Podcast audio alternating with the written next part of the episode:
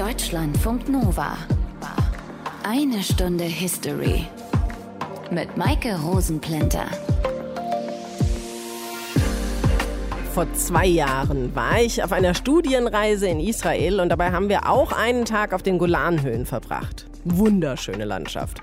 Relativ flach mit einzelnen kleinen Hügeln drin. Und wenn man dann auf einem dieser kleinen Hügel steht, dann hat man den freien Blick über unglaublich viel, wenig bewohntes Land. Mittagessen gab es an diesem Tag dann in einem Drusendorf. Das ist eine arabischsprachige Religionsgemeinschaft im Nahen Osten. Und dieses Dorf, das lag direkt an der von Israel festgelegten Grenze zu Syrien. Früher haben uns die Restaurantbesitzer erzählt, haben sich die Familienmitglieder auf beiden Seiten des Zauns getroffen. Brautkleider wurden begutachtet, Babys in die Höhe gehalten, Neuigkeiten ausgetauscht. Das hat sich dann durch den Bürgerkrieg geändert. Was mich aber unheimlich beeindruckt hat an diesem Tag, war die Normalität, die geherrscht hat. In einer Situation, die rational betrachtet ja eigentlich gar nicht normal ist. Wir waren immerhin in einem Gebiet, das offiziell zu Syrien gehört und von Israel besetzt wird. Und das noch gar nicht so lange. Unser Thema in dieser einen Stunde History. Aus den prallgefüllten Schatzkammern der Menschheitsgeschichte. Euer Deutschlandfunk Nova-Historiker Dr. Matthias von Helfeld. Hi. Shalom. 1981 wurden die Golanhöhen nämlich durch Israel annektiert, also ins eigene Staatsgebiet integriert. Oft wird das ja von jüdischen Siedlern erklärt mit, hier haben schon unsere Vorfahren gelebt. Ist das bei den Golanhöhen auch so? Ja, das kann man, wenn man so will. Und man muss dazu aber in die biblische oder in die antike Zeit zurückgehen. Damals gab es eine Besiedlung namens Gamla in der Region Gaulanitis, heute Golanhöhen. 67 wurde das von den Römern zerstört. Das Ganze befindet sich etwa sieben Kilometer vom See Genezareth entfernt. Zum aller, allerersten Mal wurde diese Region im Talmud erwähnt im 12. Jahrhundert vor Christus, dann wieder nach dem babylonischen Exil oder der babylonischen Gefangenschaft, die dauerte von 597 bis 539, alles vor Christus. Da wurde eine kleine jüdische Siedlung gegründet, die wiederum wurde 332 von Alexander dem Großen eingenommen. 87 vor Christus gab es eine erneute Besiedlung zur Verteidigung der Grenzregion und Gamla wurde zur Provinzhauptstadt der jüdischen Golanregion und geistliches Zentrum der orthodoxen Juden. Also man kann schon sagen, eine lange jüdische Geschichte oder zumindest eine lange jüdische Besiedlung. So, danach waren dann nur noch wenige Juden in Palästina und den angrenzenden Regionen.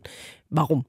Naja, es gab sehr viele Kriege von jüdischen Aufständen gegen die römischen Besatzer nach der Zeitenwende, weil die Juden in der Zeit unterdrückt wurden. Die jüdische Religion, die verbietet Personenkult oder die Anbetung eines Kaisers. Das aber wurde von den Römern verlangt, also genügend Konfliktpotenzial. 70 und 135 nunmehr nach Christus gewinnen römische Heere die Auseinandersetzung mit den jüdischen Aufständischen. 135 spricht der römische Kaiser Hadrian ein Ansiedlungsverbot für Juden in Jerusalem aus. Und damit beginnt die bis zur Gründung Israels 1948 andauernde Diaspora der Juden. Bedeutet, Juden durften nicht mehr in Palästina siedeln, dafür aber siedelten Drusen und Araber. Sind Juden denn dann auch erst 1948 nach Palästina und auf die Golanhöhen zurückgekehrt? Nein, nein, sie sind etwas früher zurückgekommen, etwa um 1900 herum. Damals gab es dann wieder erste jüdische Siedlungen. 1923, und jetzt wird es wirklich interessant für unsere heutige Geschichte, werden die Golanhöhen von Palästina abgetrennt, weil nämlich England und Frankreich einen Vertrag schließen. England hatte das Mandatsgebiet Palästina und Frankreich hatte das Mandatsgebiet Syrien und Libanon, beides im Auftrag des Völkerbundes. Fortan also gehört die Golanhöhe zum französischen Mandatsgebiet. Dort wiederum gibt es keinerlei Einschränkung bei Religionsausübung oder für zionistische Interessensvertretungen. Zionismus, kurz gesagt, war eine politische Bewegung, die den jüdischen Nationalstaat in Palästina einrichten wollte. Und wenn ihr noch mal was über diesen Vertrag zwischen Frankreich und England nachhören wollt, es war eine unserer ersten eine Stunde History und haben wir auch in dem Buch History für Eilige drin, da zum Nachlesen. Matthias, ab dann waren die Golanhöhen dann Teil von Syrien. Wie hat sich das ausgewirkt? Ja, das kann man wirklich sagen, das war negativ, denn Syrien richtete auf den Golanhöhen, die du ja eben beschrieben hast, militärische Stützpunkte ein. Ab 1949, da musste Israel einen Unabhängigkeitskrieg gegen die arabischen Nachbarn führen. Dann gab es einen Waffenstillstand, aber trotzdem gab es von diesen Golanhöhen immer wieder Beschuss von israelischen Siedlungen durch Syrien. Der Konfliktstoff war der UN-Teilungsplan. Das war sozusagen der Punkt, der Casus Belli in dem Moment. Israel gewann nach dem Krieg Gebiete hinzu. Syrien musste sich aus diesen Gebieten zurückziehen, die es vorher kontrolliert hatte. Also man sieht, die Golanhöhen sind schon sehr lange umkämpft gewesen. Israel beansprucht das Gebiet aus militärischen Gründen und aus historischen Gründen, weil dort schon, wie ich eben gesagt habe, seit Jahrhunderten jüdische Siedlungen waren und jüdische Siedler gelebt haben. Und ich muss sagen, diesen militärischen Aspekt, den kann ich absolut nachvollziehen, weil wenn man sozusagen an der Kante der Golanhöhen steht, also da, wo es direkt hochgeht, da hat man einen unglaublichen Blick über den kompletten See Genezareth. Der liegt dann unter einem. Das war als Abschusspunkt für Raketen ganz sicher absolut ideal geeignet. Eine Annexion ist laut Wikipedia eine erzwungene und einseitige, in der Regel endgültige Eingliederung eines bis dahin unter fremder Gebietshoheit stehenden Territoriums in eine andere geopolitische Einheit. Besetzt waren die Golanhöhen ja schon seit 1967. Annektiert wurden sie dann 1981. Das Jahr 1981 der Monat Dezember. Der Tag ein Montag. Zusammengefasst 14. Dezember 1981. Besser gesagt, der 18. Kislev des Jahres 5742. Der Ort ein hügeliger, schmaler Landstrich in etwa 1000 Meter Höhe.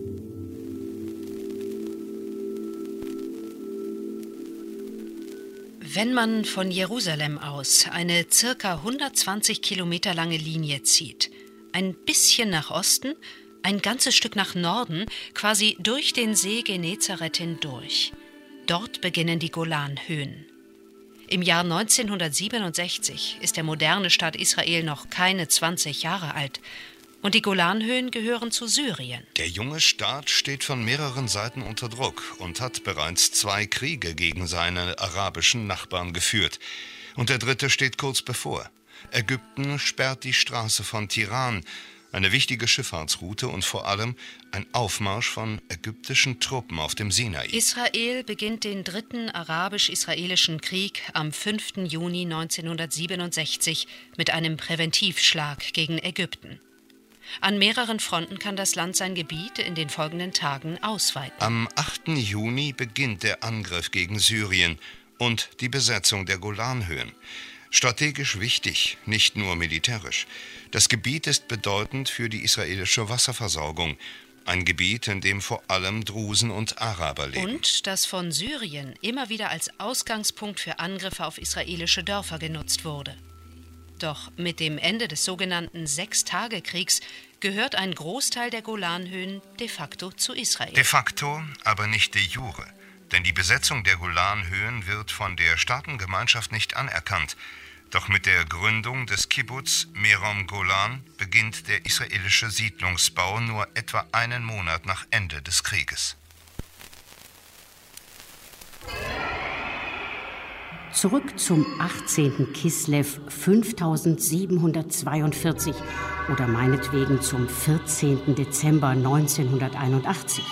Der Ministerpräsident Israels, Menachem Begin, ist gerade zum zweiten Mal ins Amt gewählt worden. Und seine Koalition verfügt über eine satte Mehrheit. Unter Druck steht er offenbar trotzdem. Das, was er da in diesen Tagen anstößt und in Rekordzeit durch Kabinett und Knesset peitscht, das steht zumindest oberflächlich betrachtet in krassem Gegensatz zu dem, was er vorher getan hat und wofür er glatt den Friedensnobelpreis bekommen hat. Zu allem gibt es eine Vorgeschichte.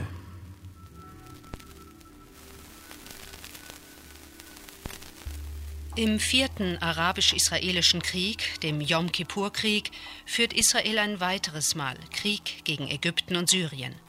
Die Golanhöhen bleiben nur knapp unter israelischer Kontrolle. Nach dem Krieg wird eine militärische Pufferzone unter Beobachtung durch UN-Soldaten eingerichtet. Zwar ist der Weg lang vom Ende des Krieges im Oktober 1973 bis zum März 1979, doch am Ende des Wegs steht ein Friedensvertrag. Vier Jahre nach dem Yom Kippur-Krieg endet die Dominanz der linken israelischen Arbeitspartei. Menachem Begin von der Likud-Partei wird neuer Ministerpräsident. Und auch wenn Begin und seine Partei in der Vergangenheit eher durch radikale Rhetorik aufgefallen sind, Begin ist es, der gemeinsam mit seinem ägyptischen Amtskollegen Anwar el-Sadat einen Frieden aushandelt, unter Mithilfe der USA. Wieder zurück ins Jahr 5742. Menachem Begin liegt im Krankenhaus, ein gebrochenes Hüftgelenk. Schon am frühen Morgen ruft er seinen Verteidigungsminister zu sich, einen militärischen Hardliner namens Ariel Sharon, und erklärt ihm sein Vorhaben. Ein neues Gesetz soll de jure festhalten, was de facto seit 14 Jahren existiert. Von einer Annexion ist nicht die Rede. Der entscheidende Satz liest sich ganz banal. Das Gesetz, das Gesetz die, Gerichtsbarkeit die, Gerichtsbarkeit und die Verwaltung, und die Verwaltung des, Staates sollen für die Golanhöhen gelten. Benedikt Schulz war das über die Annexion der Golanhöhen durch Israel. Und Matthias, besetzt wurden die Golanhöhen ja 1967. Das haben wir jetzt schon immer mal wieder erwähnt in dieser einen Stunde History. Und Auslöser dafür war der Sechstagekrieg. Und auch wenn der kurz war, nämlich eben sechs Tage, es muss ja irgendeinen Auslöser dafür gegeben haben. Was war da die Ausgangslage? Naja, man kann eigentlich sagen, dass in den Augen der arabischen Nachbarn Israel immer sehr argwöhnisch beobachtet wurde. Für die Araber war Israel so etwas wie ein Stachel im eigenen Fleisch und vor allem total unerwünscht. Insofern musste Israel von Anfang an um seine Existenz kämpfen. 1949 gab es den Unabhängigkeitskrieg, 1956 den Sinai-Krieg nach der Suez-Krise. Aber die Krise im Nahen Osten war dauerhaft, weil Israel sich ständig bedroht fühlte und es gab eben auch noch weitere Krisen, zum Beispiel Wasserknappheit. 1964 leitet Israel Wasser aus dem Jordan für seine eigene Versorgung ab. 1965, ein Jahr später, antworten arabische Staaten, indem sie zwei Flüsse umleiten wollen. Das Ergebnis lautet, Israel verliert etwas mehr als 10 Prozent des Wassers, das die im Grunde für die eigene Bevölkerung brauchen. 1965 im gleichen Jahr beginnt Israel das entsprechende Bauprojekt anzugreifen. Und damit beginnt die Spirale der gegenseitigen Gewalt wieder hochzugehen. Und das Ergebnis kennen wir, es wird einen Krieg geben. Okay, aber das war ja so ein grundsätzliches Problem, beziehungsweise die anderen Sachen, die du gesagt hast, waren ja grundsätzliche Probleme, die eben über Jahre angedauert haben. Gab es denn dann auch einen konkreten Anlass für diesen Krieg? Ja, das war die Sperrung der Straße von Tiran für israelische Schiffe am 22. Mai 1967, verursacht durch Ägypten. Diese Straße von Tiran, die verbindet den Golf von Aqaba mit dem Roten Meer, liegt also genau zwischen der Sinai-Halbinsel und Saudi-Arabien. Und das war der Zugang Israels zum Roten Meer über die eigene Hafenstadt Eilat. Gleichzeitig marschierten 100.000 ägyptische Soldaten und rund 1000 Panzer an der israelischen Grenze auf und das konnte und wollte Israel nicht hinnehmen. Der Kriegsgrund war da und am 5. Juni 1967 begann der Sechstagekrieg. Danke, Matthias. Und über den Sechstagekrieg spreche ich jetzt auch noch ein bisschen intensiver mit Rolf Steininger. Er war Professor für Zeitgeschichte an der Uni Innsbruck, ist Experte für die Geschichte des Nahostkonflikts und hat mehrere Bücher zum Thema geschrieben. Sein neuestes zum Nahostkonflikt erscheint Anfang 2022. Hallo, Rolf. Ja, hallo, Maike. Dieser Präventivschlag Israels, mit dem der Sechstagekrieg begonnen hat, war das ein Angriff oder war das Verteidigung? Das war eindeutig ein Angriffskrieg und zwar als Reaktion auf die Maßnahmen, die Ägyptens Präsident eingeleitet hatte. Unter anderem ganz wichtig die Sperrung der Straße von Tiran. Da ging das Öl nach Elat und das war der Griff an die Gurgel Israels und gleichzeitig die Propaganda lief er hochtut. Er verkündete öffentlich, der Krieg wird stattfinden, umfassend und das Ziel ist die Zerstörung Israels. Und Daraufhin reagierten dann die israelischen Generäle. Ägypten ist Nachbar, Jordanien war ja auch am Krieg beteiligt, ist auch Nachbar. Und auch die anderen Nachbarn von Israel waren bzw. sind nicht so richtig Freunde von Israel. Wie konnte Israel sich gegen so viele Feinde gleichzeitig nicht nur verteidigen, sondern die auch noch besiegen? Die israelischen Militärs waren überzeugt davon, dass die Gegner zu besiegen waren. Die hatten zwar das modernste sowjetische Gerät, Kriegsgerät, Panzer und so weiter, aber sie waren nicht in der Lage, dieses Gerät zu äh, bedienen. Und das war der entscheidende Punkt. Ein General meinte, ein israelischer, das ist wie eine Luftblase, wir stechen rein und dann zerplatzt sie. Wir müssen nur schnell sein. Und das genauso passierte. Wobei die Jordanier etwas besser waren. Die waren von den Briten ausgebildet worden. Aber es gab Nahkampf in Ostjerusalem, aber am Ende war auch Jordanien besiegt. Sowjetunion haben Sie eben genannt, Großbritannien, die USA haben da ja auch irgendwie mitgemischt. Welche Rolle haben diese Länder im Sechstagekrieg gespielt?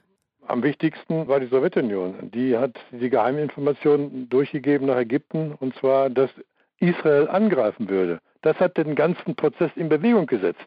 Ne? Und die haben das später dementiert, aber stimmt. Sie haben diese Meldung durchgegeben.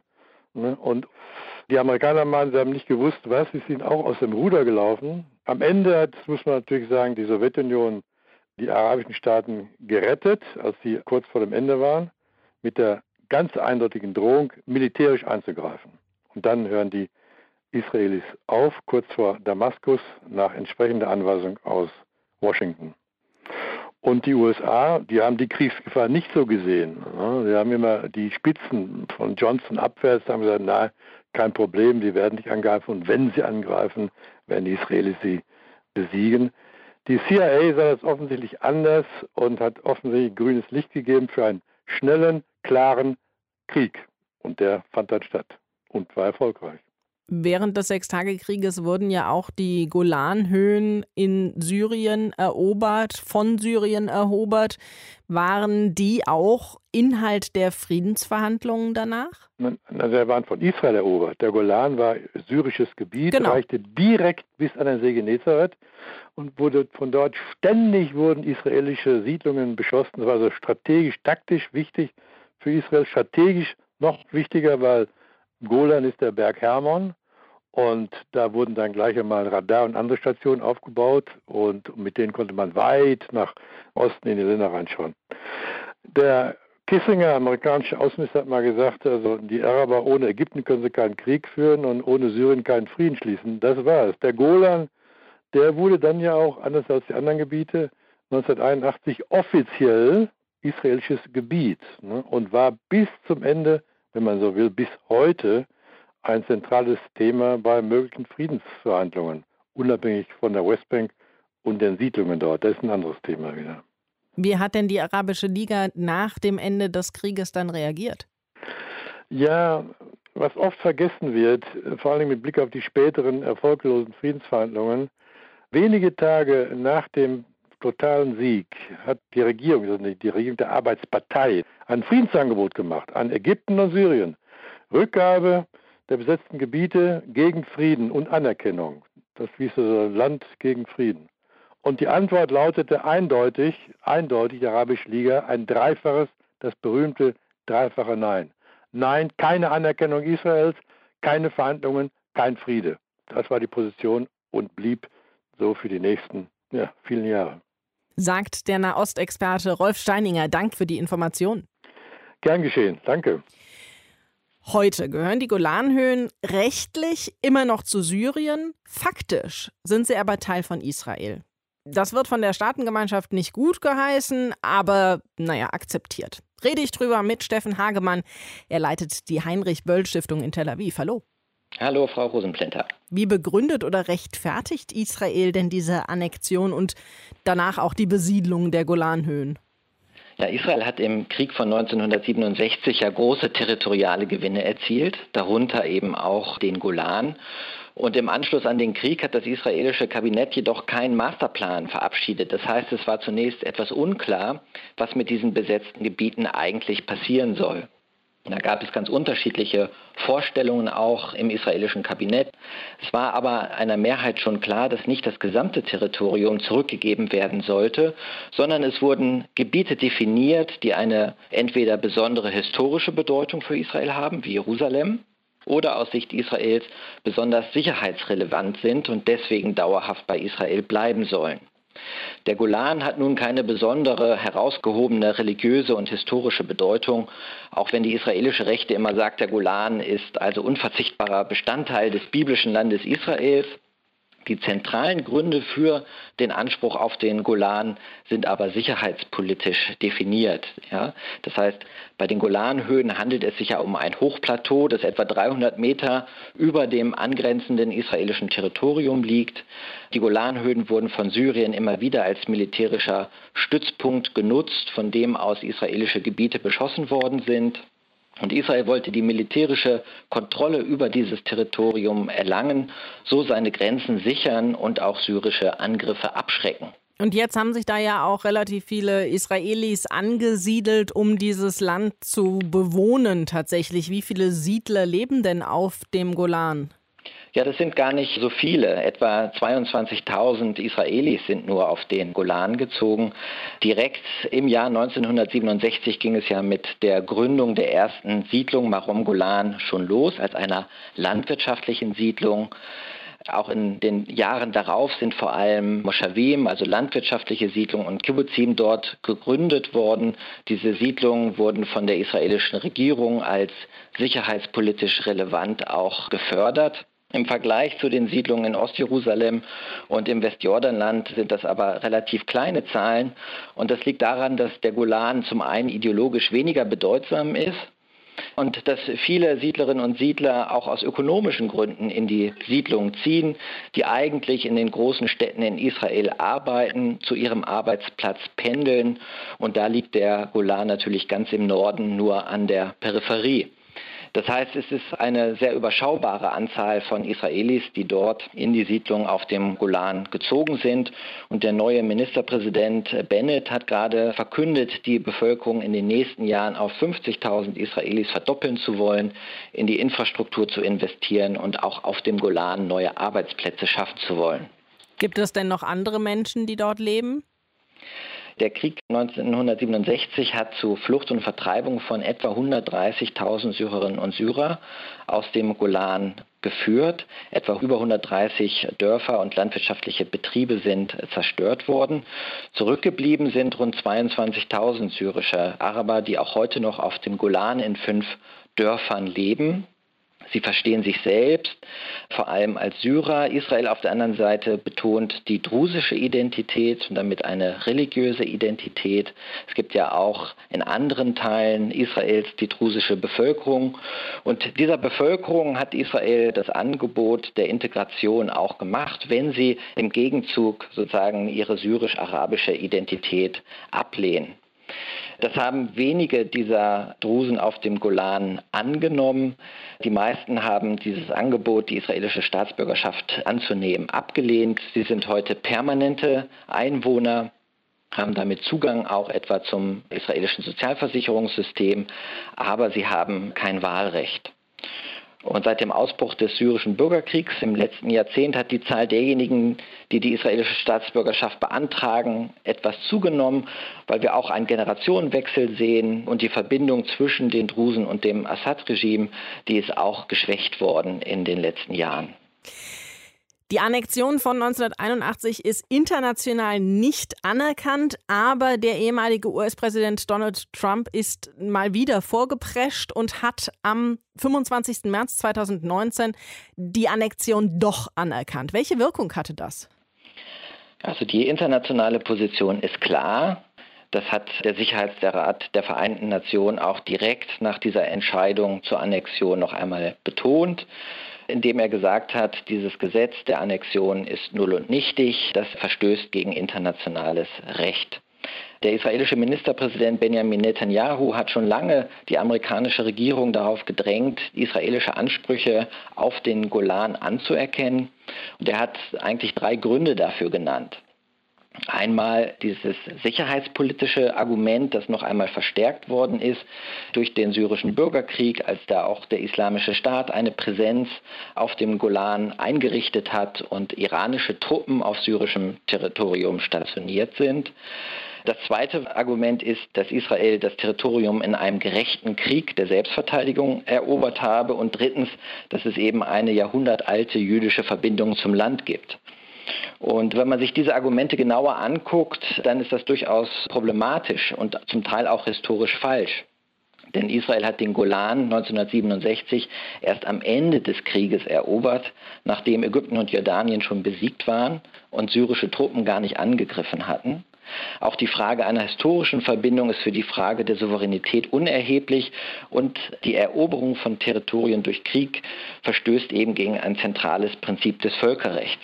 Und die Vereinten Nationen sind hier wirklich eindeutig auch und haben die Annexion verurteilt. Trump hat diesen Kurs nun verändert und Netanyahus Argumentation übernommen. Das ist aber international weitgehend abgelehnt worden als Verstoß gegen das Völkerrecht und auch eben als möglicher Präzedenzfall, der auch auf andere Fälle übertragen werden könnte. Und man muss natürlich auch sehen, dass es natürlich niemanden gibt, der angesichts der Situation im Moment einen sofortigen Rückzug der Israelis fordert. Danke, Steffen Hagemann. Ja, vielen Dank Ihnen. Die Situation von Israel hat sich ja in den letzten Jahren ein bisschen entspannt, also zumindest was das Verhältnis zu den Nachbarn angeht. Es gibt Frieden mit Ägypten und Frieden mit Jordanien. Aber Matthias, wie sieht es denn sonst aus mit der Anerkennung Israels in der arabischen Welt? Ja, also auch wenn das der eine oder andere vielleicht nicht so richtig hören mag, aber in der Amtszeit von Donald Trump hat sich tatsächlich im Nahen Osten einiges getan. Denn Israel wurde anerkannt durch die Vereinigten Arabischen Emirate und durch Bahrain. Und im Hintergrund ist Saudi-Arabien als die große Macht im Nahen Osten sicher damit einverstanden gewesen. Und damit deutet sich eine neue, sagen wir einfach mal, Geostrategie im Nahen Osten an. Die USA, die haben sich in den letzten Jahren mehr und mehr zurückgezogen. Der Einfluss des Iran ist größer geworden, zum Beispiel in Bagdad, im Jemen, in Damaskus oder auch in Beirut, denn überall dort unterstützt der Iran schiitische Kräfte. Und dieser sogenannte schiitische Halbmond, der wird von den sunnitischen Staaten als Bedrohung empfunden. Insofern also könnte Israel in eine neue Rolle schlüpfen, und zwar an der Seite arabischer Staaten gegen den schiitischen Iran. Aber das würde ja dann eine vollkommene Umkehrung der politischen Lage in der Region bedeuten. Ja, das würde es. Aber vor zwei Jahren hätte niemand gedacht, dass die Vereinigten Arabischen Emirate Israel anerkennen würden. Also kann man dann doch vielleicht die These aufstellen, dass wir gerade einen, nennen wir es mal, Paradigmenwechsel im Nahen Osten erleben. Und diese Umstrukturierung der politischen Lage in Nahost, die ist auch unser Thema mit Muriel Asseburg. Sie ist von der Stiftung Wissenschaft und Politik in Berlin und ihre Forschungsgebiete sind Israel, der Nahe Osten und die politische Ordnung dort. Hallo. Hallo. Was steckt denn hinter diesen Annäherungen von Bahrain und den Vereinigten Arabischen Emiraten zu Israel? Ich würde sagen, da gibt es zwei Hauptfaktoren. Der erste Faktor ist, dass sich die Bedrohungswahrnehmungen angenähert haben zwischen den arabischen Golfstaaten und Israel. Dazu gehört der Abzug der USA oder zumindest die Wahrnehmung eines Abzugs der USA aus der Region. Dazu gehört aber auch die Regionalpolitik des Iran, der immer stärker Einfluss in der Region genommen hat. Und der zweite Faktor ist, dass die Trump-Administration sehr konkrete Anreize gesetzt hat für die arabischen Golfstaaten, um diese Annäherung auch appetitlich zu machen.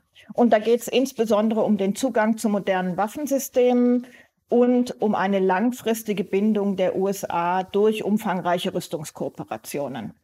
Sie haben eben den stärker werdenden Einfluss des Iran angesprochen und Matthias hat eben die These aufgestellt, dass Israel zum Partner für arabische Staaten gegen diesen zu starken Einfluss des Irans werden könnte. Sehen Sie das auch so?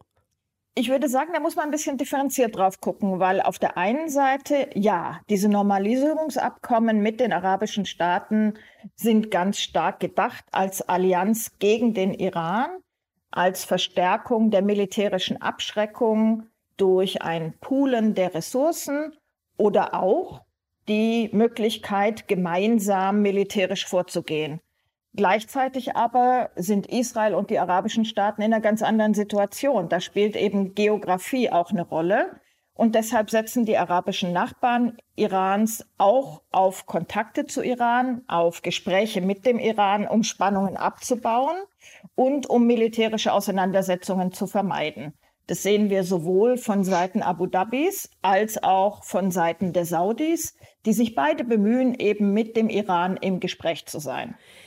Gibt es denn irgendwelche Verhandlungen zwischen Israel und den arabischen Staaten, also zum Beispiel mit Saudi-Arabien? Oder gibt es Geheimverhandlungen? Naja, ob es Geheimverhandlungen gibt, das wissen wir nicht, sonst wären sie ja nicht geheim.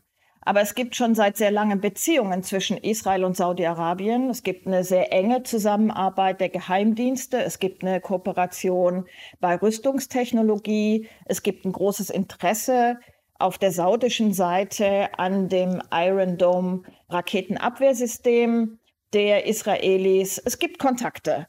Heißt das, dass wir jetzt auch bald ein Abkommen ähnlich wie das zwischen Israel und den VAE, zwischen Israel und Saudi-Arabien sein werden? Ich denke eher nein.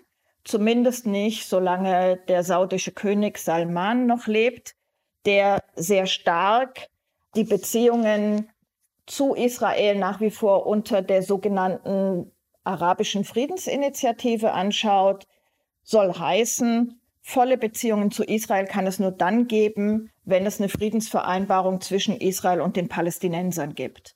Und ich denke, wenn ich das vielleicht noch anfügen kann, es ist auch für den saudischen Kronprinzen Mohammed bin Salman letztlich angenehmer, bequemer, die Beziehungen zu Israel unter dem Tisch zu halten, weil er momentan sehr stark darauf setzt, die Reformen im eigenen Land voranzutreiben, seine Herrschaft zu konsolidieren und da kein Interesse dran hat, die fundamentalistische Opposition im eigenen Land zu befeuern, indem er mit den Beziehungen zu Israel an die Öffentlichkeit geht.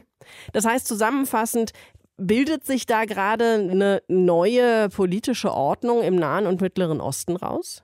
Ja, ich finde schon, dass man das so sagen kann. Ja, das ist allerdings eine Ordnung, die sehr instabil ist, die konfliktreich ist und die die geopolitischen Verschiebungen und Kräfteverhältnisse infolge des sogenannten arabischen Frühlings abbildet, die aber auch abbildet, dass die US sich tatsächlich sehr viel stärker auf Asien fokussieren und ihre Konzentration, ihre ehemalige Konzentration auf den nahen Mittleren Osten aufgehoben haben. Und es führt dazu, dass sich alte Regionalmächte heute geschwächt sehen, dass die Türkei und der Iran sehr viel stärker ihre Interessen auch militärisch in den arabischen Ländern versuchen durchzusetzen, dass sich die Kräfteverhältnisse innerhalb der arabischen Welt verändert haben, dass hier sehr viel massiver die kleinen arabischen Golfmonarchien auftreten, vor allem die VAE. Es führt dazu, dass Russland sehr stark an Einfluss gewonnen hat. Es führt dazu, dass die Palästina-Frage an Relevanz verloren hat und wir haben nach wie vor Länder, die ganz nachhaltig geschwächt worden sind durch die internationalisierten Bürgerkriege wie in Syrien, im Jemen, in Libyen, aber auch Staaten wie Irak und Libanon, die sehr stark geschwächt sind. Wenn ich noch zwei weitere Faktoren anführen kann, die die derzeitige Ordnung oder diese Ordnung, die sich da herausbildet, charakterisieren, dann sind das die, dass wir nach diesen arabischen Aufständen jetzt sehen, dass sich autoritäre Konsolidierung durchsetzt, dass sie auch von den arabischen Ländern und Herrscherhäusern als weitgehend alternativlos akzeptiert wird. Das sehen wir zum Beispiel daran, dass sich die arabischen Monarchien jetzt langsam dem Assad-Regime in Syrien wieder annähern. Und wir sehen, dass die Normalisierung, die sich zwischen Israel und den vier arabischen Staaten manifestiert hat, überhaupt keine Ansätze für die Regelung von Konflikten in der Region bildet, aber dass sie ein sehr hohes Risiko von negativen Nebenwirkungen hat. Und das betrifft mehrere Bereiche. Ich möchte nur einen nennen. Und das ist der, dass diese Annäherung und die Kooperation von Israel mit autoritären Staaten in der Region im Bereich der Geheimdienste und der Informationstechnologie noch dazu beiträgt, dass die Handlungsmöglichkeiten für Zivilgesellschaft, für Presse und für Opposition weiter eingeschränkt werden. Muriel Asseburg von der Stiftung Wissenschaft und Politik. Danke Ihnen für das Gespräch. Ja, gerne. Und damit sind wir im Hier und Heute angekommen, Matthias. Und wir können feststellen, es ist so ein bisschen Bewegung in die festgefahrene Position im Nahen Osten gekommen. Ist das der Anfang von Frieden in der Region? Naja, die Idee ist natürlich schön und ich würde auch hinzufügen, schön wäre es. Und es gibt am Ende des Jahres 2021, finde ich jedenfalls, tatsächlich etwas Hoffnung. Es gibt nämlich eine neue Regierung in Tel Aviv, die ist im Amt und sie besteht aus acht Parteien, von rechts bis links, politisch betrachtet, von religiös bis säkular. Und zum ersten Mal ist auch eine arabische Partei Teil dieser Regierung. Und was keiner erwartet hat, sie arbeitet relativ geräuschlos und sie funktioniert, jedenfalls im Moment.